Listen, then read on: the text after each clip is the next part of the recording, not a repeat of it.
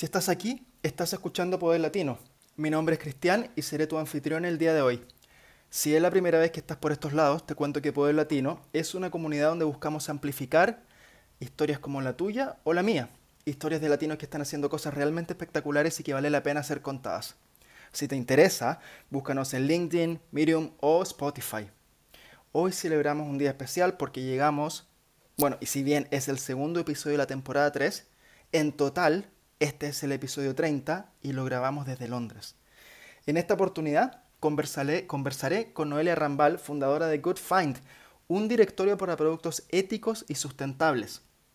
Noelia estudió comunicaciones en Caracas, de donde es originaria, y desde hace 15 años reside en Londres. Sin más, un placer tenerte con nosotros. Bienvenida a Poder Latino. Noelia, ¿cómo estás?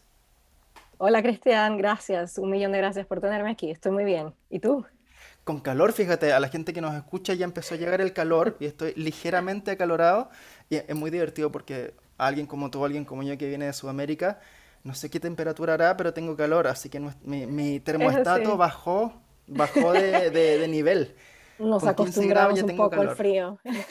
sí, es, así es. Es un día lindo aquí en Londres. no hay muchos de esos, así que hay que aprovecharlos. Hay que aprovecharlo. Bueno, como te decía, bienvenida, muchas gracias por estar con nosotros. Hoy, Noelia, como, como te contaba fuera de micrófono, vamos a hablar del rol de las mujeres, vamos a hablar de Good Find, vamos a hablar de cómo llegaste a Londres, vamos a hablar de tu formación profesional en Caracas y lo vamos a condensar todo en 40 minutos. Así que como siempre le digo a nuestros invitados, antes de llegar al presente y antes de pensar en el futuro, comencemos por el pasado. Cuéntanos un poco de ti, cuéntanos un poco de Caracas, cuéntanos un poco qué estudiaste y cómo se empieza a formar tu historia profesional hasta llegar a este momento. Sí, por supuesto. Empecemos por el pasado. Bueno, soy la menor de cuatro hermanos. Mis tres hermanos mayores eh, y mi papá y mi mamá vivimos en Caracas desde un, poquito antes de yo nacer. En realidad mi familia eh, viene de Colombia. Eh, son inmigrantes desde los años 70 y un par de años después nací yo. Eh, crecimos todos en Caracas eh, y la verdad fue una infancia llena de muchísimos buenos recuerdos, pasar tiempo en Colombia, pasar tiempo en Venezuela, viajar con mi mm, familia, eh, bueno, tantos recuerdos lindos de, la etapa de infancia en Latinoamérica.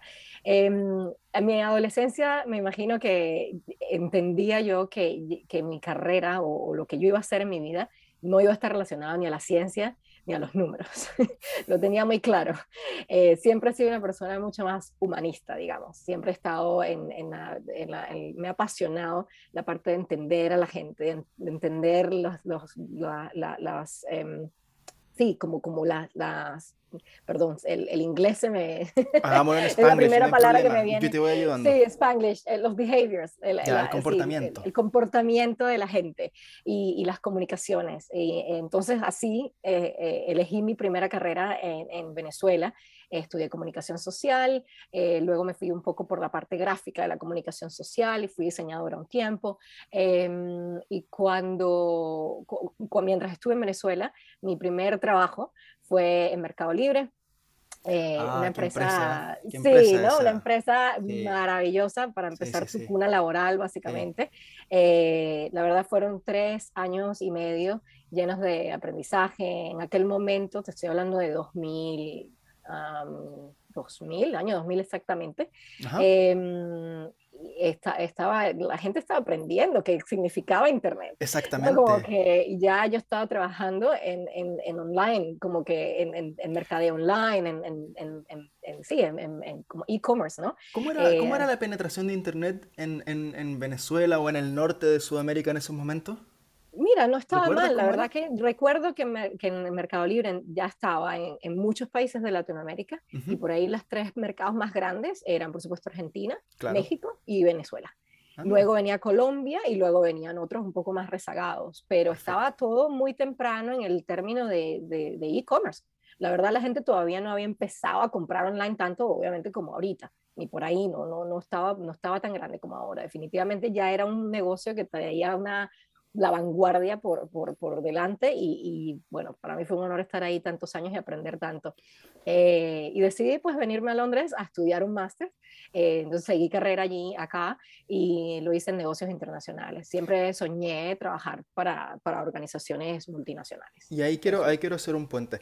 Bueno, lo primero que quería hacer era preguntarte cómo tomaste la decisión de estudiar eh, comunicación y después te, te empezaste a, a meter en el diseño gráfico. ¿Tuviste alguien que te influyó? ¿Tuviste algún pariente, algún amigo, algún profesor, algún referente que te dijera, ándate por acá, esto puede hacer un match entre lo que a ti te interesa del comportamiento, las habilidades y el mercado laboral? ¿Cómo funcionó eso? Eh, la verdad, eh, yo, a mí me parece que a esa edad tan joven eh, era, era un poco como, yo creo que no puedo hacer esto, creo que no puedo hacer esto, creo que no puedo hacer esto, por ende por me tocaba hacer esto, sí, por descarte un poco, pero no, la verdad ejemplo, tíos, influencia de, de familia que, que estaban, eh, mis hermanos, eh, básicamente, algunos un poco más de, de números, uno estudió ingeniería de sistemas, el otro estudió este, turismo, el otro estudió mercadeo también y publicidad. Okay. Y era un poco como comparar a quién me parezco un poco más, ¿no? ¿Cuál, cuál me gusta como, como, como, carrera un poco más? Y la verdad sí, en casa se formó mucho de eso. Y de hecho mi, mi carrera eh, emprendedora también viene de mi casa, toda mi familia. ¿Ah, sí? Ha sido emprendedora en algún momento si aún no lo son. O sea, todas los miembros de mi familia han tenido su propio negocio. Entonces, por ahí también viene esa, esa influencia, definitivamente viene de casa. Y Noelia, ¿cómo, cómo tomas la decisión de hacer una maestría? ¿Pensaste que te faltaban habilidades? Eh, ¿Fue una decisión fácil? ¿Dónde buscaste universidades? ¿Tenías algún tipo de conexión con Londres? ¿Qué pasaba por tu cabeza en Mercado Libre en ese momento eh, que dijiste, el próximo paso que tengo que dar es una maestría. ¿Cómo, cómo me encanta que me preguntes eso. Siempre, bueno, hay dos, hay dos factores grandes. Uno, me encanta estudiar, la verdad. Me, me, me gusta eh, prepararme y, y, y, hacer como ganar nuevas skills eh, y talentos. Y, sí. eh, pero luego también estuvo, ya en ese momento yo tenía 26 años en Venezuela y, y, yo creo que todo el mundo estaba como esperando, ¿cuándo te vas a casar? Con los niños, ya, esto, esto es el próximo paso. Y yo decía, no, este no es mi próximo paso, ni, ni se te ocurra. Entonces, eh, un, un, poco creo que como la mayoría de las sociedades latinoamericanas que yo conozco al menos, eh, la única manera de escapar algo así, la verdad, es como, bueno, tengo que escapar de mi país también. La verdad ya la, el, el, la, el, país como tal estaba en un proceso ya de, de desintegración, lamentablemente. Sí, sí. Y también estaba muy presente la idea de quiero emigrar, quisiera ver cómo están las cosas afuera.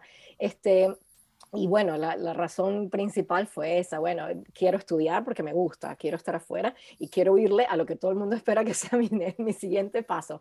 Así que empecé, eh, definitivamente quería hacerlo en inglés, ya yo hablaba okay. inglés para ese momento, pero uh, quería como reafianzarlo. Eh, y empecé a buscar eh, precios y opciones para másters, en tanto en Nueva York como en Londres, siendo okay. dos ciudades que yo sabía que eran espectaculares, soy persona de ciudad, me encanta el, como la vida urbana, y en Nueva York el precio máster es 10 veces más grande. Ah, Era ya, extremadamente sí. caro. Tomar en cuenta comida, transporte, casa. Gastos de vida, exactamente. Eso todavía sin contar en cuenta. En, y además, el, el, tema en Venezuela, económicamente, en ese momento yo sabía exactamente cuánto dinero podía contar, cómo, cómo sacar el dinero de Venezuela, que siempre ha sido un, un problema y todo esto. Y bueno, Londres se dio porque era lo más accesible, etcétera. Tema visa, hace el proceso y todo esto. Y después de unos seis meses, ya planeándolo, eh, me, me, vine a Londres a hacer el máster con la idea supuestamente de volver a casa después. Allá dejé novio, allá dejé todo. Ya vengo, yo vengo. Todos contamos la misma historia. Vamos y volvemos y después eh, van cinco años, van diez años. Vengo en un ratito. Y la verdad es que Londres me enamoró en, en un mes. O sea, que, que, me abrió puertas, me dio oportunidades laborales me, y, y, me enamoré. Es una, es una sociedad muy linda. Así que, eso, eso, eso es algo que yo rescato mucho. Eh, no sé si compartes la misma, la misma opinión, pero una de las cosas que a mí más me gusta, tú llevas ya más tiempo que yo en Londres, pero yo siento que desde que llegué y me subí al metro, me sentí parte de, de la sociedad. A nadie le importa que tenga un acento, a nadie le importa que tenga el pelo negro o que tenga... A nadie le importa nada. La única, no. Lo único y no sé, por eso te decía, te decía, no sé si compartes esa visión, pero es una sociedad donde somos aceptados y donde no, no, nos miden al final por, nuestro, por nuestros méritos y por lo que podemos hacer. Absolutamente de acuerdo. Eso fue exactamente lo que yo sentía en Londres. Nunca me sentí que esta no era mi casa. Exactamente. Eras parte de la eh, fiesta de inmediato. parte de la fiesta multicultural. Y como tú lo dices, entrar a un vagón del metro y ver que hay al menos cinco idiomas. Por lo bajo. Por lo bajo. En ese exacto momento, en el mismo vagón contigo allá están hablando árabe, acá están hablando francés, aquí está hablando ruso. O sea, es una cosa que la verdad muy pocas veces eh, lo he visto en, el mundo, probablemente en New York sea, sea bastante parecido, pero no sé si al mismo nivel, la verdad. Sí, eso es muy cierto. Noelia, quiero ahora entrar derechamente a tu carrera profesional, porque viendo tu currículum has hecho una carrera increíble. Partiste en Meli, después pasaste por Kaplan, después estuviste con Expedia y ahora estás de founder. Pero antes de entrar a tu etapa con, con Goodfine, cuéntanos un poco de qué cosas aprendiste, qué cosas sacaste limpio pasando de tanta empresa multicultural, porque entiendo que Meli, Mercado Libre en Latinoamérica, también tiene gente de, si no todo el mundo, por lo menos de toda la región. Y ya después con Kaplan, después con Expedia. ¿Cómo fue trabajar en, en ambientes multiculturales y qué cosas aprendiste y traes contigo hasta el día de hoy? Absoluto. Creo que una de, las cosas más importantes que aprendí en la carrera es eh, como resolver problemas de a manera global, ¿no? Eh, en, mi posición de, ser quizás la marketing manager o la marketing director en, estas diferentes empresas, siempre estaba eh, tratando de resolver algún problema que tenía la empresa, obviamente, sea, necesitamos llegar a este target, necesitamos llegarle a este tipo de personas, necesitamos lanzar esta campaña. Para mí siempre fue esta, este, esta pasión por, ok, ¿cómo, ¿cómo llegamos a eso? ¿no? Como planear y luego ejecutar. Eh, en, términos de elección, de elección, para mí siempre fue equipo. ¿Cómo agarras a lo mejor de cada quien? Y lo, y lo juegas de una manera que luego como equipo llegas a ese resultado, solucionas ese problema que tienes, ¿no? Para mí siempre fue equipo. Em, todavía tengo grandes amigos de Mercado Libre, todavía tengo grandes amigos de Kaplan, todavía tengo grandes amigos de Expedia, o sea, he dejado gente con la que trabajé y que fueron parte de mi equipo y de esta, de esta, de este mm, como conjunto de, de elementos que hicieron realidad, eh, soluciones, todavía son mis amigos. Eh, siempre tengo como número uno eh, con quién trabajas y cómo los, los haces ser lo mejor que pueden ser en su trabajo para que tú también puedas ser lo mejor. Esa, esa siempre ha sido la mejor lección de cada lugar donde he trabajado. Qué importante es eso, ¿no? Y, y yo me estoy seguro que si les pregunto a ellos de manera, de manera independiente, seguramente van a tener un recuerdo de cómo es tan importante eso, ¿no? El trato humano, el respeto, el sacarle partido a las personas que se sientan cómplice de lo que se está haciendo, que entiendan su, su razón de ser, la labor, si hago esto va a causar este impacto. Me encantó el comentario porque eso es invaluable. Y, y, y, pienso también que es uno de los rasgos que tenemos nosotros como latinos, que por lo general tendemos a ser más cálidos. Eh, cuando empezamos una reunión también hablamos cómo estuvo tu fin de semana, cómo está tu familia, que son cosas que importan a, la, a la, larga porque pasamos tanto tiempo con nuestros colegas en la oficina que, que, que no es todo trabajo, ¿no? O sea, tener esa, esa relación humana es muy importante. Absolutamente. Ahora me gustaría entrar al presente, me gustaría hablar de Good Fine y me gustaría que nos cuentes de qué se trata este directorio. ¿Cómo tomas la decisión? Me contabas que tu familia es una familia de emprendedores. ¿Cómo tomas la decisión de dejar el mundo corporativo y lanzarte a la piscina? ¿Y para hacer qué? ¿Qué problema estás resolviendo ahora con Good Find? Sí, me encanta. Eh, ¿Cómo tomé la decisión? Es interesante porque creo que la decisión ya la había tomado muchísimo tiempo antes de hacerlo. Mm. Básicamente en, en, Inglaterra vine con una visa de estudiante y de la visa de estudiante pasé a una visa de post-study, como de, de, después de estudiar, tienes dos años para ver cómo te va, y luego tenía yo esta presión de tener una visa de trabajo. Con lo cual, todo este tiempo en Londres, por mis primeros 10 años, estuve amarrada a una oportunidad de trabajo. Si no tenía un sponsor, no tenía cómo quedarme en Londres, básicamente. Por suerte, todo eso me fue muy bien y por suerte, empresas maravillosas como las que mencionaste abrieron las, las puertas y me dieron muchísima experiencia laboral, que luego traigo conmigo a mi empresa. Pero básicamente, desde el año no sé cuál, o sea, eh, nació muy, muy orgánicamente, la verdad. Yo siempre supe que yo quería hacer algo y usar mis propios em, skills para, eh, para impacto social. Siempre lo supe. Era algo que me llamaba mientras estaba trabajando, hacía voluntariados, corría medio ah, maratón. Perfecto. Siempre estuve involucrada en algo de razón social. Cuando por fin me volví residente permanente en, en UK, lo primero que hice fue renunciar a mi trabajo. Eso le pasa a tanta gente. Sí, la verdad es que eh, yo sentía que, que esto me llamaba mucho y había tenido muchísimas ideas. Quiero hacer un negocio que venda tickets y la parte del ticket de este evento, imagínate Eventbrite, por ejemplo, em, pero 10% eh, va al charity. Ah, y, tenía ideas así. Luego cuando ya pude renunciar al trabajo, dije, no, esta idea ya no me gusta, no, esta idea ya no me gusta. Y me quedé en blanco.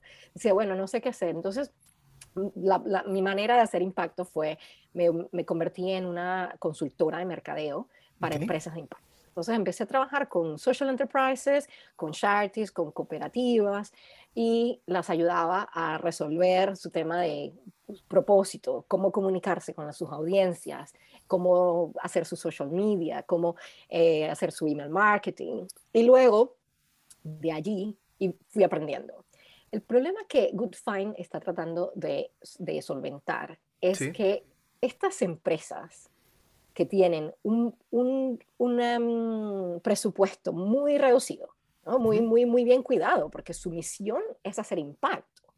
Entonces, su presupuesto está, está, está bien limitado y luego tienen que ir a competir con grandes empresas, con unas, unos presupuestos interminables que, además no le hacen bien a nadie, que no tienen ningún impacto positivo. Entonces, yo lo primero que vi fue en este, en este mm, playfield, en este, en este segmento, no, ah, bueno, en este mundo, ah, ¿no? Como de advertising, ¿no? Como, eh, digamos, eh, en, los más conocidos, Google, Amazon, ¿quién gana esta competencia? La gana el que tiene el, el, el, budget más grande. Y es injusto porque la gente que está tratando de hacer el bien no llega a eso tan fácilmente, ¿no?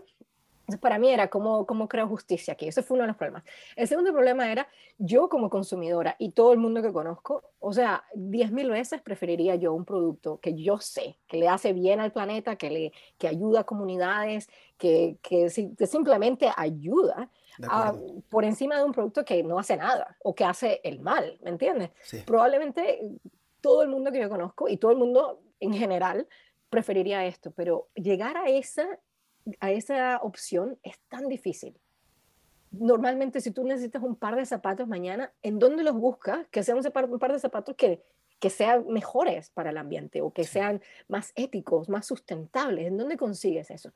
Y, me tomó pero un par de meses y luego dije, no, yo, yo necesito crear esta plataforma que ayude a los consumidores a conseguir estas opciones mucho más, más fácilmente y a estas marcas ser encontradas sin necesidad de tener que, compartir, que competir con estos gigantes. Procter Gamble, esto, te estoy hablando de gente que tiene una, o sea, hay una brecha tan grande entre lo que puede generar una, una en términos de demanda, una, una marca establecida versus una marca que están haciendo, que, que, que, está haciendo todo lo correcto, pero que está muy pequeña. Eso para mí era eso, traer como la, la, parte justa a, este, a esta competencia de, de, demanda y luego ayudar a los consumidores a últimamente a hacer el bien también, porque si tú usas tu poder económico para comprar en una, eh, desde empresas y, marcas que están haciendo poder positivo, pues tú estás haciendo poder positivo también, tú estás haciendo impacto positivo. y Noelia, eh, todo este periodo de incubación, ¿Lo, ¿Lo, viviste sola? ¿Tenías alguien con quien hacías como brainstorming y con quien pimponeabas las ideas? ¿Cómo, cómo fue este, este periodo de llegar al, al, hallazgo de Good Find? Estabas eh, sola, pero como te dije, estaba haciendo consultoría, ¿no? Entonces ah, tenía mis clientes que, de los que yo aprendía mucho, ¿no? Ah, hasta hoy en día tengo contacto con ellos todavía, porque ahora son mis clientes también, no como consultora, sino como Good Find, como la marca, ¿no? Ellos están en el directorio, tenemos más de 650 marcas en el directorio. Oh, la mayoría son de UK, otras son europeas, algunas son globales, pero la mayoría son de acá de UK. Son 650 marcas y ni siquiera las tenemos a todas. ¿ah? Eh, hay un montón, montón de opciones allá afuera solo que no es fácil encontrarlas, al menos que vayas a Good Find. Entonces, eso es lo que queremos reforzar. Hasta Así que ya saben la gente que vaya a Good Find. Exactamente, es goodfind.io. Em, hasta hoy en día hemos ayudado a más de 20.000 personas a encontrar una opción más sustentable. Así que estoy muy orgullosa de eso. Absolutamente, absolutamente. Ahora, Noelia, en breves palabras, si nos pudieses contar a la gente que nos está escuchando, un fundador, ¿qué hace? ¿Cómo es tu día a día? Me imagino que cada persona puede dar una respuesta distinta, pero en pocas palabras, ¿qué haces en el día a día? ¿Qué problemas tienes que resolver para la gente que le gustaría llegar a este puesto, pero no sabe muy bien qué se hace? Sí, la, la, la respuesta probablemente es que no se hace. Usas todos los sombreros, ¿no? Yo soy la de marketing, la de sales, la de branding, la de admin.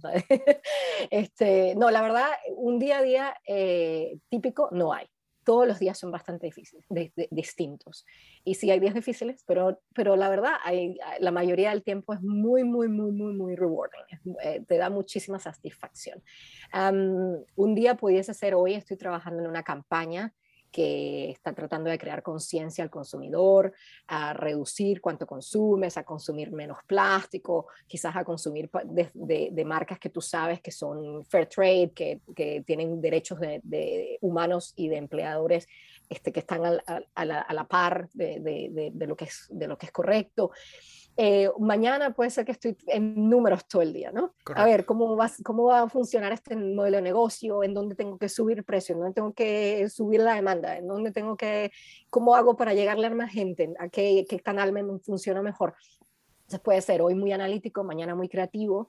Eh, cuando he tenido equipo, porque sí he tenido quizás este, en algún momento consultores o freelancers o interns trabajando conmigo en lo que hemos creado, eh, pues es, eso, es como crear esa, de nuevo, ese, ese, como vamos a solucionar este problema juntos. Creo que si alguien está escuchando y no sabe todavía si quiere ser emprendedor o no, la, la manera en que yo la mediría sería, eh, tienes tienes esa pasión por solucionar problemas, porque definitivamente es una, es una, es un journey, es una, es una, una un, viaje, camino, un camino, un viaje eh, lleno de, de, obstáculos, en el buen sentido de la palabra. Tienes siempre que superar. el de ayer ya pasó, mañana viene otro, y lo mañana viene otro, y mañana viene otro. Y la verdad es que cuando te mencioné que venía de familia de emprendedores, mi familia lo hacía como lucir como tan fácil. Yo todos los vi como, yo no supe qué tan difícil era hasta que empecé yo misma, porque mi familia lo hizo lucir súper fácil, la verdad. Esa es una muy buena respuesta y estoy completamente de acuerdo contigo. Em, ahora, como te decía también, voy a tener que jugar al rol del policía malo y empezar a encauzar la conversación hacia la parte final, porque el tiempo está volando. Vale. Como te decía, la temporada 3 se, centra en mujeres, en talento femenino. Y me gustaría saber un poco cuáles son tus observaciones con el rol de la mujer en la empresa, cómo ha cambiado desde que arrancaste la carrera en Caracas a comienzo del 2000, 15 años después ahora en Londres. ¿Qué observaciones tienes, qué opinión tienes sobre cómo la mujer está inserta en el mercado laboral, su aporte, las discrepancias que hay, etcétera? Sí, genial pregunta. La verdad, estoy apasionada con el tema de, la, igualdad de género. Me, de hecho, hemos creado campañas en donde, por ejemplo, dos años atrás eh, entrevisté a 12 emprendedoras en, de marcas de impacto social para ver qué sentían ellas sobre exactamente esta pregunta. Hoy en día me parece que hay, un, bueno, hay, hay una brecha y hay otra brecha. Hay una brecha entre los países desarrollados y subdesarrollados o en vez de desarrollo, en el que por ahí los países más desarrollados tienen una, una brecha de pago, por ejemplo, nada más brecha salarial, hablando solamente en eso, eh, de por ahí 10%, quizás menos, 10% eh, más o menos de lo que está hoy en el UK. Pero si te vas al nivel global, hay eh, las mujeres ganan aproximadamente 68% de lo que gana un hombre. Oh, por la misma hora de trabajo. ¿ah? O sea, que estamos hablando que por ahí en agosto, las mujeres en general en el mundo dejan de ganar dinero, trabajan el resto del año for free. Entonces, es algo que me llama muchísimo la atención porque ha estado demostrado que el papel de la diversidad al nivel de management superior, o sea, te estoy hablando de boards, de política, de, directorio. Eh. Exactamente, juntas de directorio, políticos, eh, te estoy hablando de los, del top del top. Sí. Mientras más diverso, mejor. Y el papel de una mujer y de minorías que no son, que no son solamente basadas en el género, ha, demostrado que el, el, nivel de crecimiento en una empresa es gigante. Todavía aquí en el UK y en Europa, el, el dinero de inversores en emprendedoras que son mujeres o equipos de emprendedoras solamente mujeres es menos del 3%. ¿3? 3%.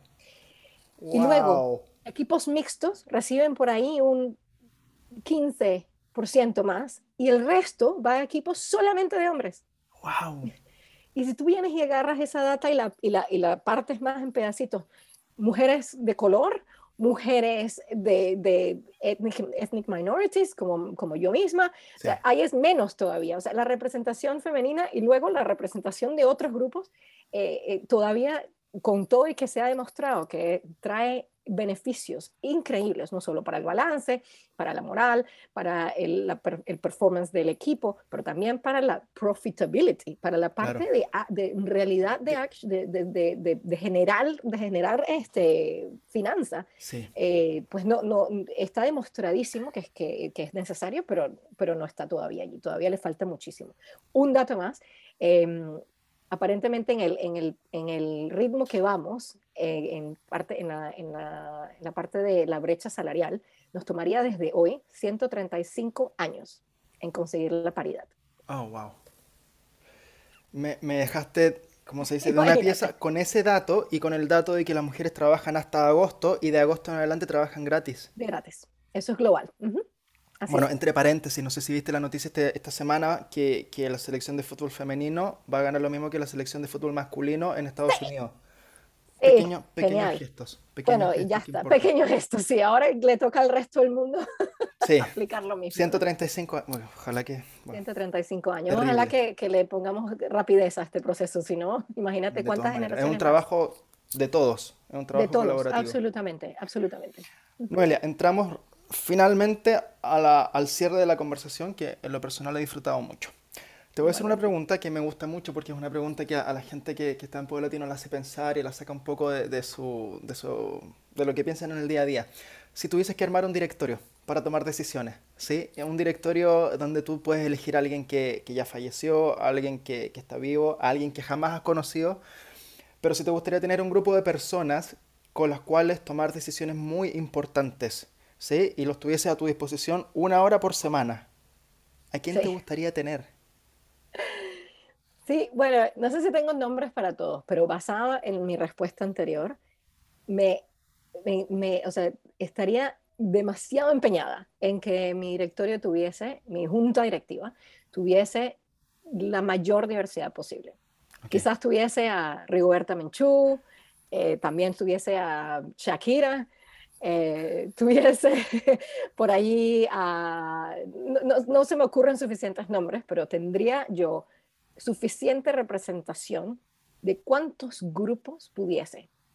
Porque definitivamente en la diversidad de voces es donde se encuentra la pluralidad que necesitamos en este mundo para llegar a lo que necesitamos llegar.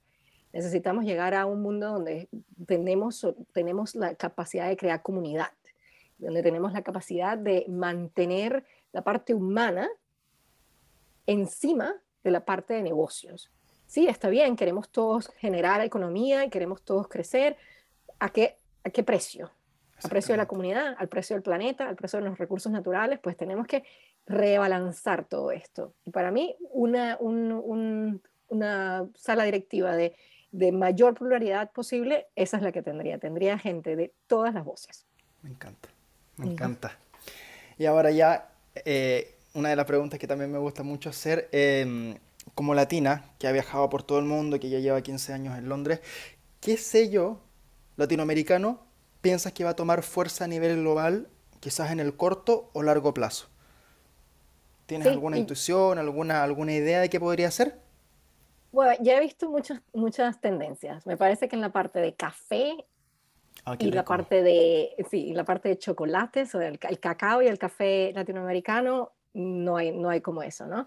Eh, nuestro, nuestra calidad cultural, mm, tropical, eh, pues genera una, una, una, calidad genial. Creo que más, más día a día, eh, cuando veo de dónde proviene el café, de dónde proviene el chocolate, el cacao, viene de Latinoamérica y me hace extremadamente este, em, orgullosa.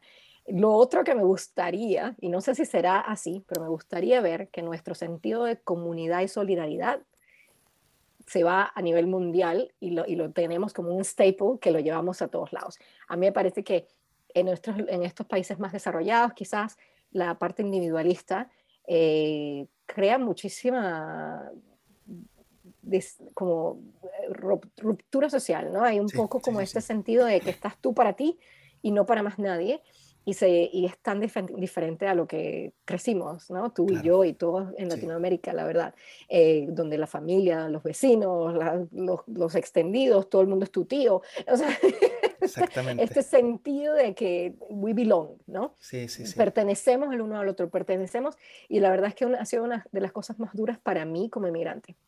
Entender que ese círculo no, no, no, existe tanto en lugares como estos. Así que eso me gustaría que sea algo que, que logramos exportar.